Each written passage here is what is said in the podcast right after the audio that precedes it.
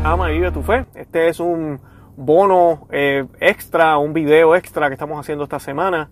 Eh, normalmente, ¿verdad? Hacemos videos solo los miércoles y los viernes y podcast también. Eh, pero hoy pues quise hacer este corto video por, por las circunstancias que están sucediendo, por las cosas que están sucediendo en nuestra Santa Iglesia Católica. Como ustedes saben, se están diciendo muchas cosas ya hace un tiempo. Que realmente van en contra de las enseñanzas de la iglesia. Y nosotros como católicos estamos llamados a prepararnos, a, investigar, a ver si es cierto lo que, lo que se está diciendo, eh, a leer las escrituras. E, eso es lo más importante, en las escrituras. Y en el día de hoy, pues voy a estar hablando sobre Jesucristo, sobre la persona de Cristo y cómo Él es el único camino a la salvación.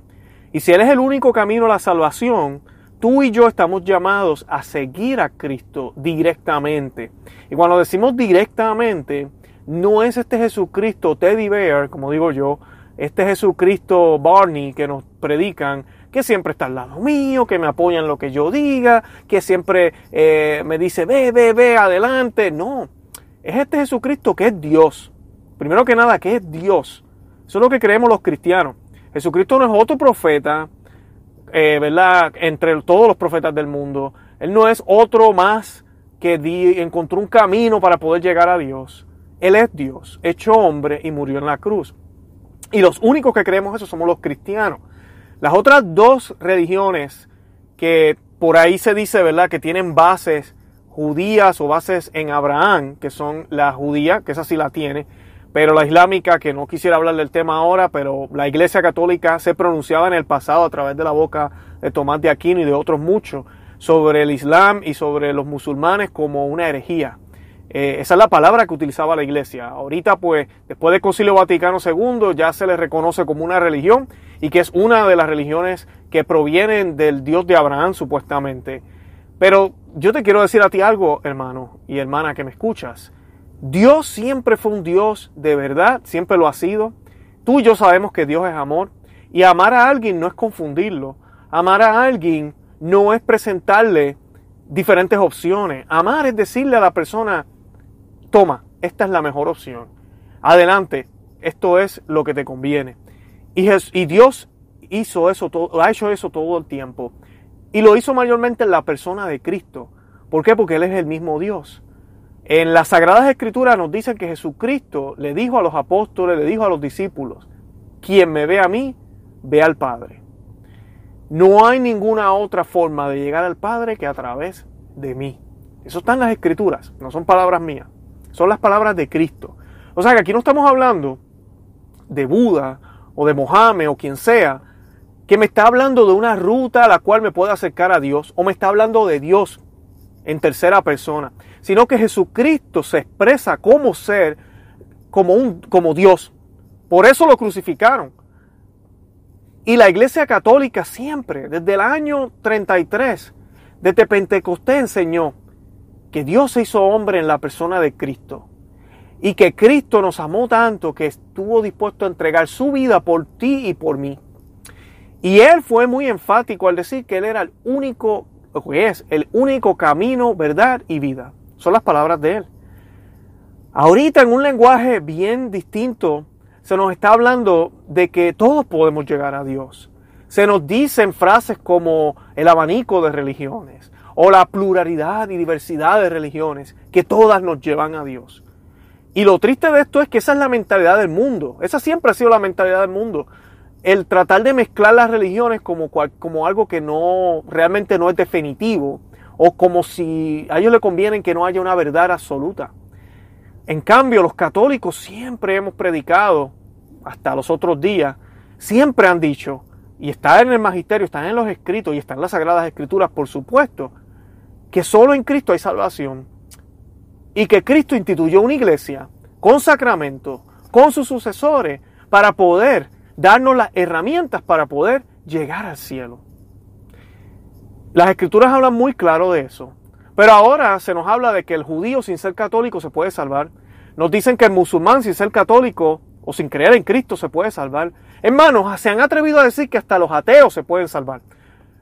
Ustedes se imaginan a San Pablo entrando a Roma cuando se encontró con todas las múltiples religiones que habían. hablando de esa forma, no, mira, no hubiese convertido ni uno solo.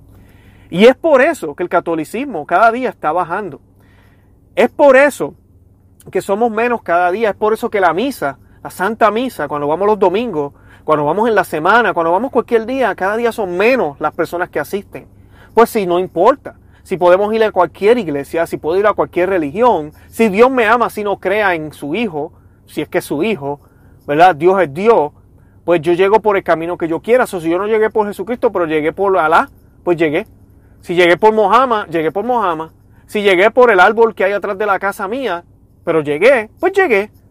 Y eso va contraria, eso, ese mensaje es contrario a lo que Cristo enseñó. Porque Cristo le enseñaba a los judíos y le enseñó a los apóstoles que solo Él era el camino, es el camino, verdad y vida. Y es triste escuchar desde Roma a veces mensajes bien ambiguos, hablando casi de un relativismo donde todos nos vamos a salvar. Porque Cristo vino por todos. Y sí, Él vino a darle la oportunidad a todos, pero no todos la van a recibir. Por eso dice las escrituras que fueron muchos los llamados, pero pocos los escogidos. El llamado es para todos, pero estamos escuchando el llamado. Estamos escuchando las palabras del buen pastor. Y Cristo era muy, muy claro y, y, ya no se quiere hablar de esto. Cuando Él decía que muchos van a ser los que van a pasar por la puerta ancha y pocos los que van a pasar por la angosta. ¿A qué se refiere? Mira que va a haber menos gente en el cielo y eso es una realidad y que muchos se van a perder. Y fue más allá. También habló de que muchos van a tocar la puerta y Él no le va a abrir. Y ellos van a gritar desde afuera, pero Señor, Señor, si nosotros comimos contigo, si nosotros siempre te, te, te, hablábamos, te llamábamos, Señor. Y Él los va a mirar y les va a decir, yo no los conozco. Estas son palabras de Cristo. O sea que podemos ser hasta cristianos y no tenemos la salvación garantizada. Y nosotros por hacer un, mensaje atractivo, la iglesia se ha convertido en algunos aspectos, no en una iglesia como tal, la verdadera iglesia sigue fiel a Cristo, pero algunos de los líderes de la iglesia se han convertido en políticos que quieren llevar un mensaje muy atractivo a cualquier persona, incluyendo al musulmán, al judío, al que sea. Ya no hay necesidad de seguir a Cristo y mucho menos de ser católico. Tranquilo que Dios te ama, tú allá y yo acá. Y eso va en contra del Evangelio completamente, completamente. Es contrario a lo que nos enseñó Jesucristo. Y aquí yo les voy a citar cuatro, cuatro cosas que Jesucristo nos dijo para poder llegar al cielo. Cuatro. Y esto está en Conoce, Ama y Vive tu Fe. Yo voy a poner el link en nuestro blog. Hay un artículo sobre esto. Y creo que grabamos también un podcast. Así que si lo buscan, yo voy a colocar el link también, el enlace, disculpen para que lo escuchen. Pero las cuatro condiciones que Jesucristo da son las siguientes. La primera, en verdad te digo, el que no renace del agua y del Espíritu no puede entrar en el reino de Dios. Juan 3.5. O sea que tenemos que estar bautizados. Tenemos que estar bautizados. Así que todos los no bautizados, según Jesucristo, no van al cielo. Segundo, en verdad les digo, que si no comen la carne del Hijo del Hombre y no beben su sangre, no tienen vida en ustedes. El que come mi carne y bebe mi sangre vive o tiene vida eterna, y yo lo resucitaré el último día. Mi carne es verdadera comida y mi sangre es verdadera bebida. Juan 6, 53, 55. Así que el que no comulga y sabemos que hay hermanos que por razones, ¿verdad?, pasadas, no conocían a Cristo, cometieron errores y ahorita la iglesia no les permite comulgar. Usted tranquilo, usted está haciendo todo lo que puede y debe ser obediente a la madre iglesia. No puede comulgar, pero sí puede comulgar espiritualmente. Así que usted está participando de esto. Pero aquel que no participa en nada de esto, aquellos que niegan la presencia real de Dios en la Eucaristía, aquellos que se niegan a aceptar que Cristo dijo que teníamos que comer de su cuerpo y de su sangre, que teníamos que vivir en Él, tener comunión en Él, porque eso es un misterio que Él instituyó y le dijo a los apóstoles, hagan esto en memoria mía, el día de jueves santo, ¿verdad? La última cena. Él les pidió a ellos que lo hicieran, que hicieran eso en memoria de Él. Y el sacerdote en persona de Cristo dice las palabras. Es Cristo quien lo hace, es el Espíritu Santo. Y ese, ese sacrificio que estamos ofreciendo en la Santa Misa se devuelve a nosotros como un banquete que es necesario para poder salvarnos, según las palabras de Jesucristo, no las mías. ¿Cómo yo voy a ser tan descarado y decirle al judío, no te preocupes, no tienes que comulgar, Dios te ama y ya te vas a salvar? Cuando Jesucristo dijo todo lo contrario. ¿Será que no creemos que Jesús es Dios? Yo creo que ese es el problema. El tercero, para quien cree en Él no hay juicio. Y cuando dice en Él se refiere a Cristo. Para quien cree en Él no hay juicio. En cambio, el que no cree ya se ha condenado por el hecho de no creer en el nombre del Hijo único de Dios. Juan 3:18. Ahí vemos cómo San Juan nos está diciendo que quien no cree en, Cristo no puede conseguir la salvación. Así que tenemos tres puntos hasta ahora. Bautismo, hay que estar bautizado. Segundo, hay que tener, hay que consumir el cuerpo y la sangre de Cristo, ¿ok? O estar en comunión con Él. ¿Y dónde se consigue la comunión? La única iglesia que lo hace y que tiene la autoridad dada por Cristo desde el año 33 es la iglesia católica. O sea que en otras palabras hay que ser católico para poder comulgar. Y tercero, hay que creer en Cristo, tener fe en Él, confesar yo creo en Jesús, mi Salvador, y creerlo de corazón y vivirlo de corazón. Esos son los tres puntos hasta ahora. Y el cuarto es hacer la voluntad del Padre. Que la voluntad del Padre es que amemos al Hijo. Dice la Escritura, el Padre ama al Hijo y ha puesto todas las cosas en sus manos. El que cree en el Hijo vive de vida eterna, pero el que se niega a creer en el Hijo se queda se queda con el Dios que condena. Sí, Dios puede condenar, hermana y hermano que me escucha. Tal vez nunca lo habías escuchado, pero sí, tiene todo el derecho, Él es Dios. Nunca concederá la vida eterna a esas personas. Juan 3:36. Esta es la verdad, esto es lo que está en la Biblia, no me lo estoy inventando yo, no es Luis Román que se está inventando cosas, es las sagradas escrituras que nos hablan con esta claridad. Y nosotros como cristianos que hemos descubierto este tesoro, estamos llamados a compartirlo. Ahora, no a imponerlo, no a obligarlo, no, claro que no, pero a compartir con las personas cuando podemos hablar del Señor, cuando se dan las oportunidades. Pero no podemos aceptar simplemente que no importa Ah, tú eres católico, yo soy musulmán. Ah, estamos bien, ambos creemos en Dios. No, el Dios que ellos creen, según ellos, y esto, esto lo dicen los musulmanes, para los musulmanes Alá no tiene hijos. No tiene hijos. O sea que este término de hijos de Dios no existe. Mucho menos se hizo hombre, jamás. Para ellos no lo es. O sea que estamos hablando del mismo Dios. Yo no creo. Ellos dirán que es el Dios de Abraham, pero el Dios de Abraham de ellos es diferente al mío. O sea que no es el mismo Dios. No puede ser que Dios esté haciendo dos versiones diferentes de Él mismo como para tener dos grupos separados. No, no.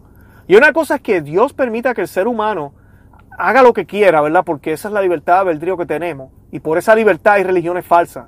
Y otra cosa es que la voluntad de Dios sea el que haya muchas religiones, pero que todas lo lleven a Él. No, eso no tiene sentido, es una contradicción. El Señor dice en la Escritura, yo quiero un pueblo, y ese pueblo va a tener un solo Dios. Ese siempre ha sido el sueño de él, un pueblo en comunidad. Y el nuevo pueblo de Dios es el pueblo católico, la iglesia católica, en unidad con el Papa, los obispos, en unidad, caminando hacia la cabeza, hacia Cristo, que es la cabeza de la iglesia, junto con los santos que ya gozan de la presencia del cielo, intercediendo por las almas del purgatorio, ¿ok? Y orando por nosotros mismos, por la iglesia militante. Ese es el verdadero mensaje. Y estas son las condiciones para ir al cielo. Así que tenemos que tener cuidado con estos mensajes relativistas que estamos escuchando. La pluralidad de religiones, eso es obra de Dios, nos dicen por ahí. Dios mío, Dios mío. De verdad que a veces yo digo, ¿será que estamos en los últimos tiempos? Y vuelvo y repito, no es de ahora, no quiero que se me alarmen, y no es de ahora. Pero siempre dentro de la iglesia el Espíritu Santo ha obrado. Y hay personas que salen y han hablado y han dicho. El cardenal Müller no hace mucho, y esto ya lo compartimos en uno de los podcasts, hizo una declaración de fe y aclaró muchos de estos puntos. Excelente documento, les recomiendo que lo busquen. También voy a colocar el enlace en las notas de este video o podcast. Hoy voy a estar compartiendo un documento que sacó el obispo Schneider. ¿Y quién es Schneider? Atanasio Schneider. Atanasio es, eh, nació en la República Socialista Soviética de, y esta pronunciación no sé si la estoy pronunciando bien, de Kirguistán. Okay, en aquel momento su país era parte de la, de la Unión Soviética. Y, y en el 1973, después de hacer la primera comunión, ¿ok? Salió, salió con su familia para Alemania y fue ordenado el 25 de marzo de 1990. Enseñó, enseñó en el seminario María, Madre de la Iglesia de Caraganda. Y el 2 de junio del 2006 fue otorgado el, el título, fue consagrado obispo, disculpen, en San Pedro del Vaticano por el cardenal Angelo Sodano. En el 2011 fue destinado como obispo auxiliar de la arquidiócesis de Astana y actualmente secretario general de la Conferencia Episcopal de Kazajistán. Okay. Es un experto en práctica y en iglesia primitiva. Señala las diferencias entre las formas. Él es muy, muy, muy, uh, ¿cómo se dice esto? Muy fervente a recibir la comunión como debe ser. Eh, y dice que considera una confusión general. Estas son las palabras de él. Con, una confusión general en casi todos los aspectos de la doctrina católica, la moral y la liturgia, denunció. Como la mayoría de los obispos están bastante callados o temerosos en cuanto a la defensa de la fe católica y afirma que el papado no es el propietario de la tradición o la liturgia, sino que debe de conservarlos como un buen jardinero. ¿okay? Debemos crear grupos de verdaderos católicos, académicos, familias y miembros del clero que defiendan con valentía la verdad católica, sobre todo las enseñanzas de la iglesia sobre la familia, el orden natural y los mandamientos de Dios. Esas son palabras de él. El documento comienza de la siguiente forma. Eh, dice, la verdad de la filiación divina en Cristo, que es intrínsecamente sobrenatural, es la síntesis de toda la revelación divina. La filiación divina es siempre un don gratuito de la gracia, el don más sublime de Dios para la humanidad. Este don se obtiene, sin embargo, solo a través de la fe personal en Cristo y la recepción del bautismo como enseñó el mismo Jesucristo. En verdad, en verdad os digo, si uno no nace del agua y del espíritu, no puede entrar en el reino de Dios. Lo que es nacido de la carne es de la carne, y lo que es nacido del espíritu es del espíritu. No se sorprenda si les dije, ustedes deben nacer de lo alto. Eso está en Juan 357, fue parte del pasaje que citamos anteriormente. Continúa el obispo Schneider. En décadas pasadas, Oía a menudo incluso de bocas de algunos de los representantes de la jerarquía de la iglesia declaraciones sobre la teoría de los cristianos anónimos. Esta teoría dice lo siguiente, la misión de la iglesia en el mundo consistiría en última instancia en suscitar la conciencia de que todos los hombres deben tener de su salvación en Cristo y por lo tanto su filiación divina, ya que según la misma, teoría, cada ser humano tendría ya la filiación divina en la profundidad de su persona. Sin embargo, tal teoría contradice directamente la revelación divina, tal como Cristo la enseñó y como sus apóstoles y la iglesia ya la han transmitido, siempre por dos mil años, inmutablemente y sin sombra de duda. En su ensayo, La Iglesia de los Judíos y los Gentiles, Eric Peterson, el conocido converso y exegueta hace ya tiempo, en 1933, advirtió contra el peligro de tal teoría, al afirmar que no puede reducirse el ser cristiano al orden natural, en el que los frutos de la redención obrada por Cristo serían imputados generalmente a cada ser humano como una especie de herencia, solo porque ellos comparten la naturaleza humana con el verbo encarnado. Por el contrario, la filiación divina no es un resultado automático, garantizado a través de la pertenencia a la raza humana.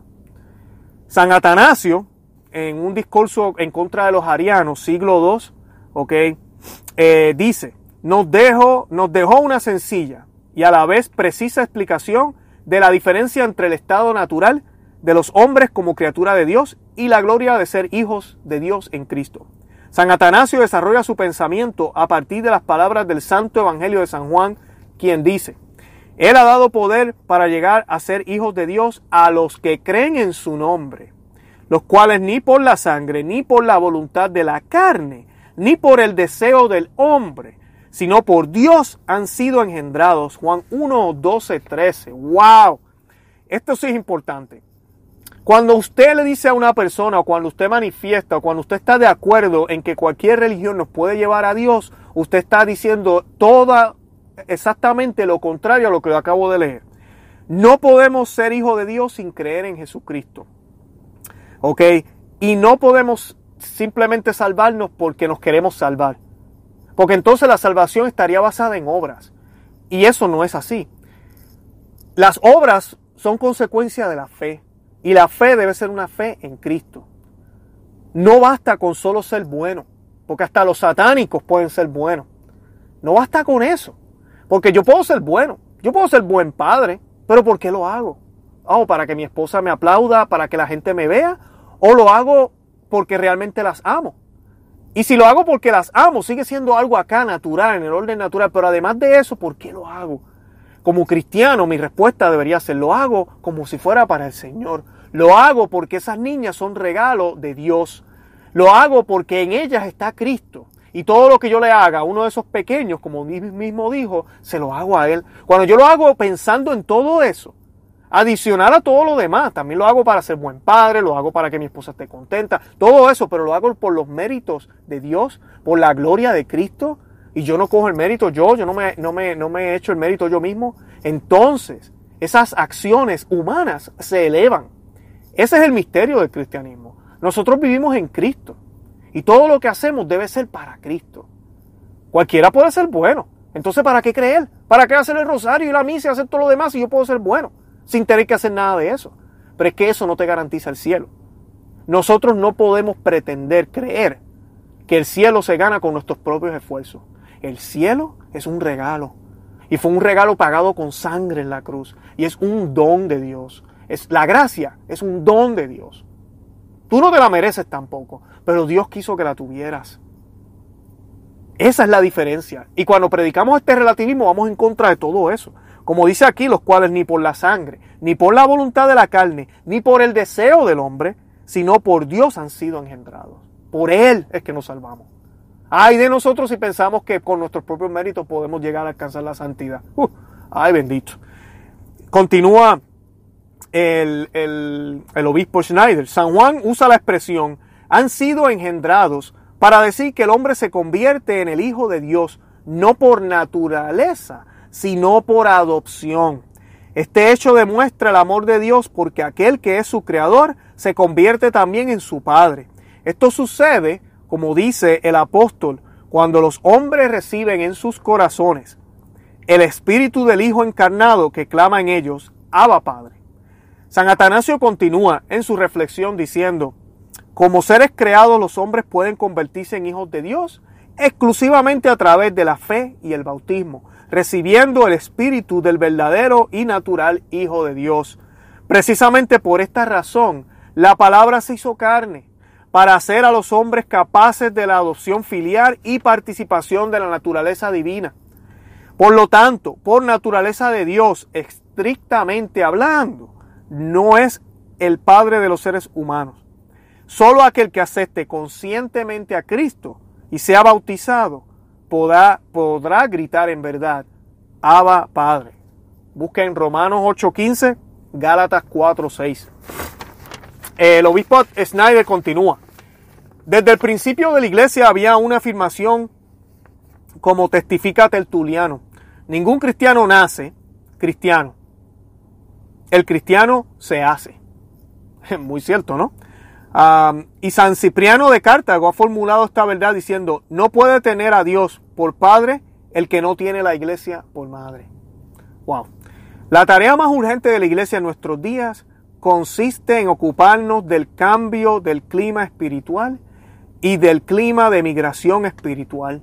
A saber, que desde, desde, que desde el clima de no fe en Jesucristo y el clima de rechazo a la realeza de Cristo se produzca un traslado hacia un clima de fe explícita en Jesucristo y de aceptación de su realeza. Y que los hombres pueden migrar desde la miseria de la esclavitud espiritual, de la no fe a la felicidad de ser hijos de Dios y de la vida en pecado migrar al estado de la gracia santificante. Estos son los migrantes de los que debemos ocuparnos urgentemente. Y me encanta este párrafo porque eh, últimamente la iglesia, y no hay nada de malo tratar de ver qué es lo que podemos hacer por los emigrantes. Pero vamos a seguir enfocándonos en los problemas de aquí de la tierra sin hablar de los problemas celestiales, sin darnos cuenta que si hay problemas de migración, si hay países donde hay hambre, es por culpa del pecado.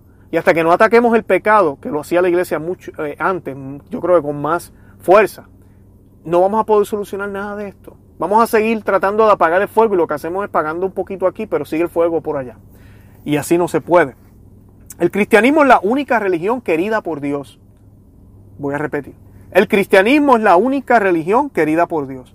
Por lo tanto, el cristianismo nunca puede ser puesto de manera complementaria junto a otras religiones. Quien apoyase la tesis de que Dios quería la diversidad de religiones violaría la verdad de la revelación divina, como se, como se haya inconfundiblemente afirmada en el primer mandamiento del Decálogo. De acuerdo con la voluntad de Cristo y la fe en Él y su enseñanza divina, debe sustituir a otras religiones. Sin embargo, no con fuerza, sino con una persuasión amorosa, como expresa el himno de laudes de la fiesta de Cristo Rey. No por la espada, la fuerza y el temor que somete a los pueblos, sino exaltado en la cruz, atrae amorosamente a todas las cosas hacia sí. Ese es el secreto. Y el cristianismo siempre ha sido así. Nosotros no hemos utilizado la fuerza. Por ahí se hablan de los cruzados, esos son, esos, son otros 20 pesos. Y la intención era una guerra justa, ¿verdad? Para, para ayudar a los cristianos que estaban siendo perseguidos por, por musulmanes de por sí y, habían, y para reconquistar a Jerusalén. Pero el cristianismo siempre, siempre, lo que hemos buscado es predicar con amor, con nuestro testimonio. Pero predicar, predicar. Es increíble que cuando uno va a sitios donde se hace caridad católica, y cuando digo caridad es ayuda, se da comida, se le da bebida, se educa, eh, y eso es importante que lo hagamos, pero no quieren ni siquiera que haya un crucifijo. ¿Cómo no va a haber crucifijo en esos lugares? Es un lugar católico. Ah, que la gente se siente ofendida. Pues entonces, que no vengan. Aquí somos cristianos. Y sí, usted, aquí le vamos a dar alimento a todos, a cristianos y no cristianos. Pero aquí somos cristianos. María Teresa de Calcuta Mucha gente la malinterpreta, la vida de ella, porque ella tal vez no predicaba muy fuerte, pero ella nunca negó a Cristo. Ella nunca negó a Cristo. Y cuando se le preguntaba era muy clara.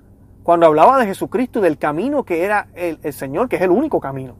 Y además de eso, ella siempre andaba con su crucifijo, con su vestimenta de monja, en un país musulmán, para mostrar que, mira, yo te estoy ayudando y, y, déjame dejarte saber, soy cristiana lo hago por Cristo, ese que tú no conoces, es el que deberías conocer. Esa es la idea. Y eso se está perdiendo. En nuestra iglesia católica se está perdiendo. Nos estamos convirtiendo en una organización que se preocupa más por la paz mundial que por propagar el Evangelio.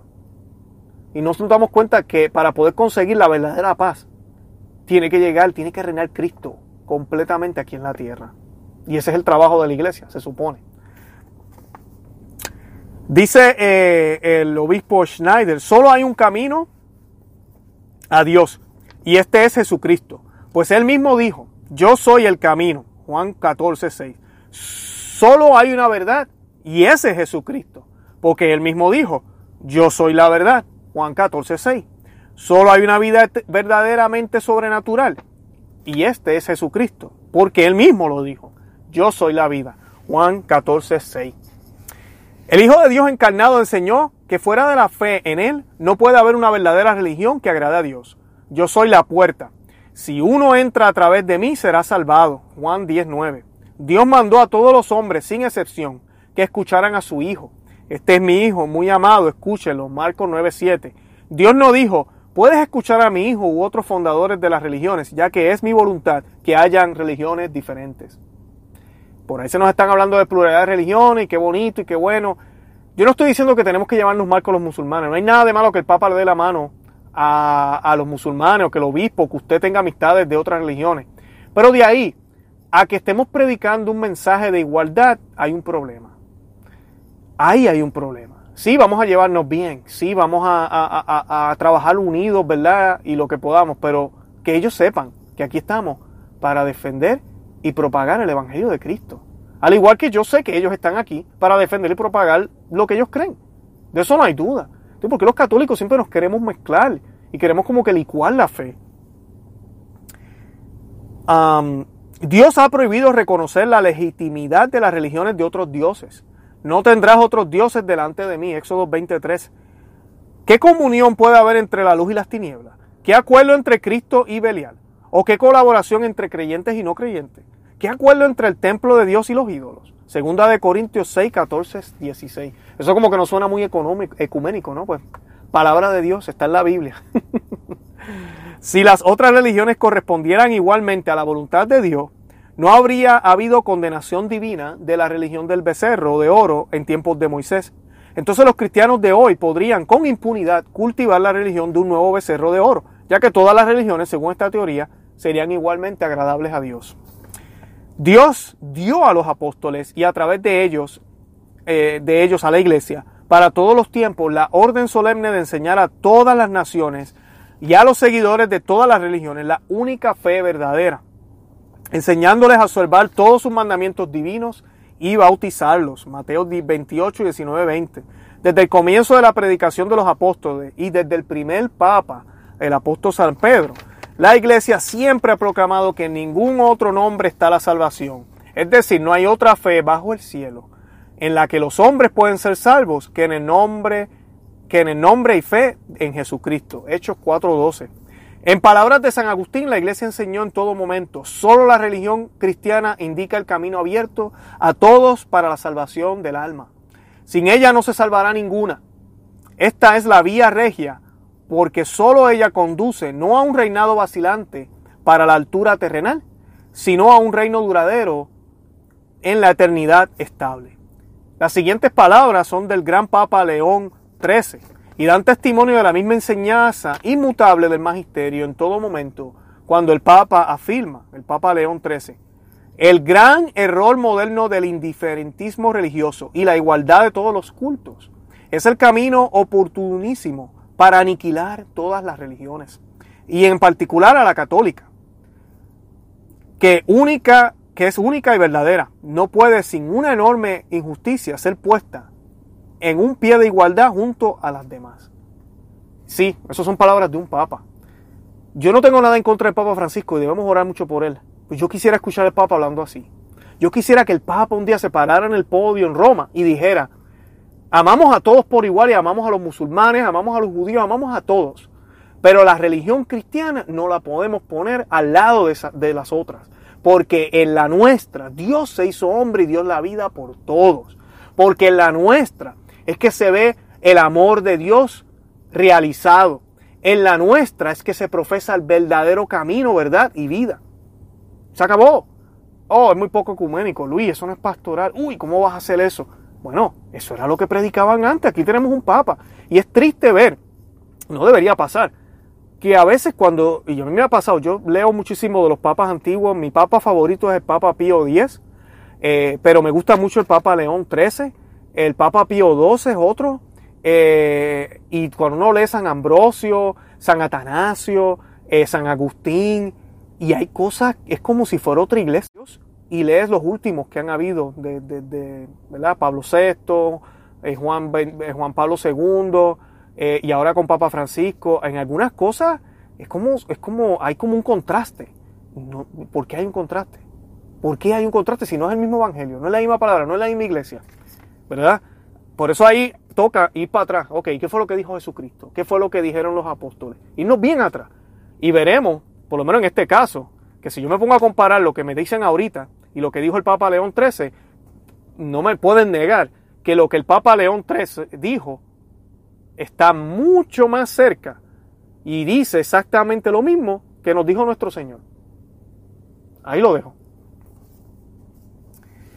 serían contrarias a la fe cristiana y católica estas propuestas de solución que contemplan una acción salvífica de Dios fuera de la única mediación de Cristo. Y esa es la otra. Los cristianos en eso estamos de acuerdo y debemos decirle a la gente, solo por Cristo, por medio de Cristo, Él es el único mediador entre Dios y los hombres. Cuando los católicos decimos que la Virgen intercede por nosotros, la Virgen intercede ante Cristo, pero Cristo es el único mediador entre Dios y los hombres, como nos dicen las Escrituras. María es el camino más fácil para llegar a Cristo, pero Cristo es el único mediador, es el único que nos lleva al Padre. No pocas veces se propone evitar en teología términos como unidad, universalidad, absoluto, cuyo uso daría la impresión de un énfasis excesivo en el significado y valor del evento salvífico de Jesucristo en relación con las otras religiones. En realidad este lenguaje simplemente expresa la fidelidad al dato revelado, lo que decía ahorita. Queremos ser políticamente correctos. Sería contrario a la fe católica considerar a la Iglesia como un camino de salvación junto a los constituidos por otras religiones, que serían complementarios a la Iglesia, de hecho, sustancialmente equivalentes a ella, aunque convergiendo con esto hacia el reino escatológico de Dios. La verdad de la fe excluye radicalmente esa mentalidad indiferentista, marcada por un relativismo religioso, que conduce a la creencia de que una religión es lo mismo que la otra. Y aquí estoy citando uno de los papas modernos, Juan Pablo II. Escuchen eso. Eh, eso es lo que tenemos que escuchar ahorita desde Roma. La verdad de la fe excluye radicalmente esa mentalidad indiferentista marcada por un relativismo religioso que conduce a la creencia de que una religión es lo mismo que la otra. Hermano y hermana que me escucha la religión judía no es igual que la católica. La religión musulmana no es igual que la católica. Oh, pero es que creen en el Dios de Abraham. No son lo mismo. Solamente hay una verdad y es la católica. Los apóstoles y los innumerables mártires cristianos de todos los tiempos, especialmente los, de los tres primeros siglos, habrían salvado su vida si hubieran dicho la religión pagana y su culto es una manera que también corresponde a la voluntad de Dios. No habría habido, por ejemplo, una Francia cristiana, la primogénita de la iglesia, si San Remigio le hubiera dicho a Clovis, rey de los francos, no debes abandonar tu religión pagana, puedes practicar con tu religión pagana la religión de Cristo. De hecho, el santo obispo habló de manera diferente, aunque de forma bastante abrupta. Adora lo que has quemado y quema lo que has atesorado, lo que has adorado, disculpen. Y esto es otra cosa. Yo he escuchado católicos, y estoy hablando ya religiosos, que son capaces de decir que nosotros debemos separar la política de la religión. Yo digo, ¿cómo que tenemos que separar la política de la religión? La religión, tu fe cristiana, hermana y hermano que me escucha, no se puede separar de ti porque es parte de ti. Tú eres una persona, una sola persona. Y es, tu identidad es parte de ti cuando por ejemplo se nos habla del aborto, y hay personas que dicen, pero es que ese candidato es bien, pero es abortista. yo tengo que diferenciar, yo, yo no estoy de acuerdo con el aborto, pero ese señor puede hacer un buen trabajo, yo voy a votar por él. Yo como quiera sigo siendo fiel a mi fe porque yo no voy a abortar. No se trata de eso. Usted tiene que ser fiel completamente, completamente. Que vale la pena mencionar, Benito XVI habló sobre eso. Y no es lo mismo votar por un candidato que también, que tal vez promueve eh, que promueve la, la pena de muerte que votar por un candidato que promueve el aborto. Porque la pena de muerte, y es debatible, dependiendo de los casos, ¿verdad? Pero se está castigando a una persona que es peligrosa para la ciudadanía. Y eso es lo que nos enseña también el catecismo de la Iglesia Católica. Últimamente lo modificaron, lo cambiaron, esto es algo un precedente, nunca se había modificado un catecismo en la Iglesia. Sabemos que la Iglesia, los catecismos han sido, ¿verdad? Eh, hay ediciones, pero modificado de la manera que fue modificado recientemente es un precedente. Y, el catecismo no es infalible tampoco. Pero la iglesia, cuando leemos a Santo Tomás de Aquino, leemos otros eh, santos, siempre ha sido muy prudente en ese tema. Porque la Biblia también está que Dios le ha dado la autoridad a los gobiernos para que hagan justicia, una justicia humana, terrenal. Claro, esta separación de Estado y iglesia ha traído muchos problemas. Porque, pues claro, si el hombre no está guiado por Dios, entonces la justicia que va a estar llevando no va a ser una justicia buena. Y sí, han habido abusos con la pena de muerte, pero no es lo mismo que apoyar a un candidato que apoya el aborto, donde son mujeres. Primero que el bebé no tiene culpa de nada, así sea víctima de violación. Punto. Ya con eso se acabó. no podemos comparar una cosa con la otra. Y el católico no puede votar por candidatos que apoyan el aborto. Se acabó. No podemos separar eso. Es una sola identidad. Eh, los apóstoles y los minables, ah, bueno, y los mártires. Los mártires murieron por esto mismo, por ser fieles a su fe.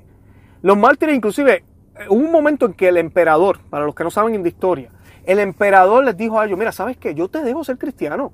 Yo lo único que necesito es que también tú reconozcas que yo soy divino, que el César también es el Señor, Pero Dina, tú puedes seguir con tu Señor, no hay problema. Solo lo único que tienes que hacer es poner un poquito de incienso aquí y te vas. Y miles de cristianos dieron su sangre porque no iban a traicionar a Cristo. No te están diciendo que dejes de creer en Cristo. Y eso es lo que a veces nos dicen a nosotros. Tú no estás traicionando a Cristo con mirar otra cosa, con hacer otras creencias, con dejar que, que otras personas practiquen otras cosas. Tú sigues creyendo lo tuyo. No, no puede ser así. Y es exactamente lo mismo. Tenemos que ser coherentes en todo el sentido de la palabra. La verdadera hermandad universal solo puede existir en Cristo, es decir, entre los bautizados. Ese es, esa es la misión de la iglesia, en crear ya una unidad completa mundial en Cristo y que Cristo sea el rey. Los masones y los grupos seculares lo que quieren es una fraternidad de hombres, donde se adora lo que hay aquí abajo. Se adora al hombre, se adora el planeta, se adora todo lo que tenemos aquí abajo. No hay necesidad de Cristo. La gloria plena de la filiación divina solo se logrará en la visión bienaventurada de Dios en el cielo, como lo enseñan las Sagradas Escrituras. Mira qué gran amor nos ha dado el Padre para ser llamados hijos de Dios, y nosotros lo somos de hecho. Es por eso que el mundo no nos conoce, porque no ha conocido a Él. Queridos míos, somos hijos de Dios a partir de ahora, pero lo que vamos a hacer no se ha revelado todavía. Sabemos, sin embargo, que cuando se manifieste estaremos como Él, porque lo veremos tal como es. Adivinen que esas no son palabras de San Atanasio, esas son palabras del apóstol amado de Juan, primera de Juan, la carta de Juan, primera de Juan, del 3, del 1 al 2. Ninguna autoridad en la tierra, ni siquiera la autoridad suprema de la iglesia, tiene el derecho de dispensar a cualquier seguidor de otra religión de la fe explícita en Jesucristo, es decir, de la fe en el Hijo de Dios encarnado, y en el único redentor de los hombres, asegurándole que las diferentes religiones son como tales deseadas por Dios mismo. Dios no quiere muchas religiones. Una cosa es que sucedan y Dios tiene control siempre y, no es, y, es porque Dios permite que las cosas pasen, porque Él no, no, como decimos los puertorriqueños, no se mete, no entra, no interviene en nuestras decisiones. Pero eso no quiere decir que es la voluntad de Él, que haya muchas religiones y que se contradizcan una con la otra. Eh, indeleble, porque están escritas como el dedo de Dios. Disculpen. Ya, como el dedo de Dios y cristalina en su significado.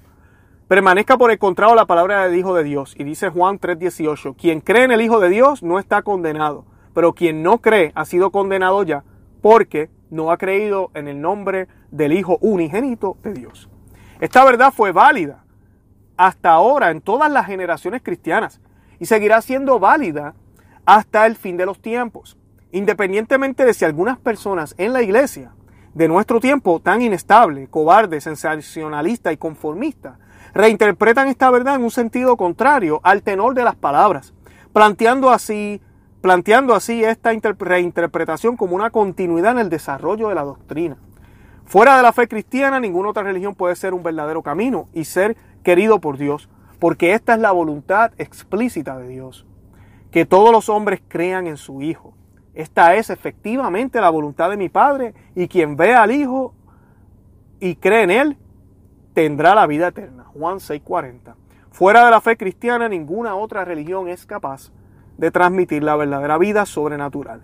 Esta es la vida eterna que te conozcan a esta es la vida eterna, que te conozcan a ti, único Dios verdadero y a tu enviado Jesucristo. Juan 17:3 y firma San Atanasio Snyder. Esto fue escrito el 8 de febrero de, este año, el 2019. Lo pueden buscar también, tenemos un artículo con esto, yo voy a colocar el enlace para que lo puedan leer con calma, con calma, disculpen. Pero quise compartir esto hoy porque el día de la resurrección de Pascua yo le doy gracias a Dios por el sacerdote de la iglesia que yo voy. Pero él hablaba de esto mismo. Eh, y él hablaba de cómo nosotros celebramos la Pascua, porque solo en Cristo hay salvación. Sin Cristo no hay salvación. Y eso tenemos que decírselo a la gente. Con mucho amor, claro que sí, con mucha delicadeza. Pero eso es lo que hacían los católicos antes. Y la iglesia, la iglesia católica tiene el poder, tiene el poder de impactar al mundo. Miren, miren si las cosas han cambiado tanto. Que yo leía la historia del Mac uh, creo que se llama, el sándwich de pescado de McDonald's, aquí en los Estados Unidos. Y surgió por los católicos. Era tan y tan fervorosa la cuaresma en el pasado, y los que no saben, eh, la cuaresma antes no solo se hacía ayuno el viernes santo y el miércoles de ceniza, sino que se hacía ayuno durante toda la cuaresma. Había personas que inclusive no comían carne durante los 40 días. Todo eso quedó suprimido después del Concilio Vaticano II. Eh, y, era tanta el pescado y la gente buscaba pescado en los lugares. Y aunque los católicos no somos mayoría, hacemos un gran impacto. Y, fue tanto, ¿verdad? porque éramos tan fieles a nuestra fe cristiana católica, que surgió el sándwich. Y todavía hoy, a pesar de que muchos católicos ni siquiera hacen ayuno en, en, cuaresma, todavía hoy, cuando viene la época de, ¿verdad? de cuaresma, uno ve especiales en el pescado, eh, sacan el sándwich nuevo y es de pescado, eh, porque ellos saben que hay muchos católicos que todavía practican estas tradiciones. Así que, si en eso sencillo podemos cambiar la mente de personas que no creen, imagínate en las cosas que son más, más fácil de observar, en las cosas que son más imprescindibles, en las cosas que realmente se puede ver lo que creemos. Podemos impactar el mundo entero. Es triste a veces cuando uno ve cristianos, y ahora estoy hablando de evangélicos, protestantes, que piensan que los católicos no son cristianos. Sí, hermano, que me escucha. Aquí en los Estados Unidos a mí me han preguntado, pero tú crees en Dios, tú crees en, a mí, tú crees en Dios, pero ellos me dicen, ¿tú crees en Cristo? Y yo, pues claro, Cristo es Dios, sin Cristo no me salvo, sin la cruz yo no llego al cielo. Yo lo creo así, pero ellos no saben que yo creo así. Cuando yo empiezo a hablar ese lenguaje, me miran y me dicen, wow, pues tú eres cristiano. Ya, cristiano católico. Yo practico la fe católica. Y los primeros que se llamaban cristianos eran católicos. No tengamos duda de eso. Así que de verdad que los amo en el amor de Cristo. Le quiero pedir dos cositas. La primera, que le den like a este video, que se suscriban a este canal en YouTube. Eh, conoce, ama y vive tu fe, se llama el canal. Suscríbanse. Eh, o si nos están escuchando en podcast, suscríbete al podcast. En nuestra página, en Spotify, en, en, en cualquiera de las aplicaciones de podcast, en iTunes, búscanos en la aplicación de podcast, en Apple. Déjenos un review en cualquiera de estos medios, escríbanos cinco estrellas, lo que sea Ah, búsquenos en Facebook, Instagram y Twitter. Denos like. Además de eso, aquí abajito hay un enlace. Yo estoy regalando un libro, se llama Maná de Aliento para el Cristiano y quiero que lo tengas. Entra ahí a ese enlace, coloca tu información y yo te voy a estar enviando una copia PDF completamente gratis. De verdad que los amo en el amor de Cristo y bien importante. Oremos por la Santa Iglesia, oremos por el Papa, oremos por, por todos los religiosos que son constantemente atacados por la iglesia. Nunca hablemos mal de un religioso, jamás. Así digan disparates desde el podio, jamás. Oriéntese primero, busque los versículos adecuados y con amor y cariño vaya y hable con ese sacerdote. Eh, y si el sacerdote no lo escucha sigue predicando cosas locas, pues mira, váyase a otra, otra parroquia. Gracias a Dios los católicos hay bastantes parroquias eh, ¿verdad? Busquen un sacerdote que de verdad eh, sea ortodoxo. Cuando digo ortodoxo no me refiero a la religión ortodoxa, sino que predique la verdad, la sana doctrina, lo que la Biblia y el magisterio y la tradición de, católica y las palabras de Cristo nos enseñaron. Y la realidad es que la verdad duele. Hay cosas que se dicen en la Biblia que duelen. Y eso es bueno, eso es importante. Cuando a mí una persona me habla así, me reta, yo sé que me quiere, yo sé que yo le importo. Y sabes que, amigo y amiga que me escucha, tú le importas mucho a Dios. De verdad que los amo en el amor de Cristo. Oren por mí también, por favor, y por mi familia. Yo voy a estar orando mucho por ustedes. Los amo en el amor de Cristo. Y Santa María, ora pro.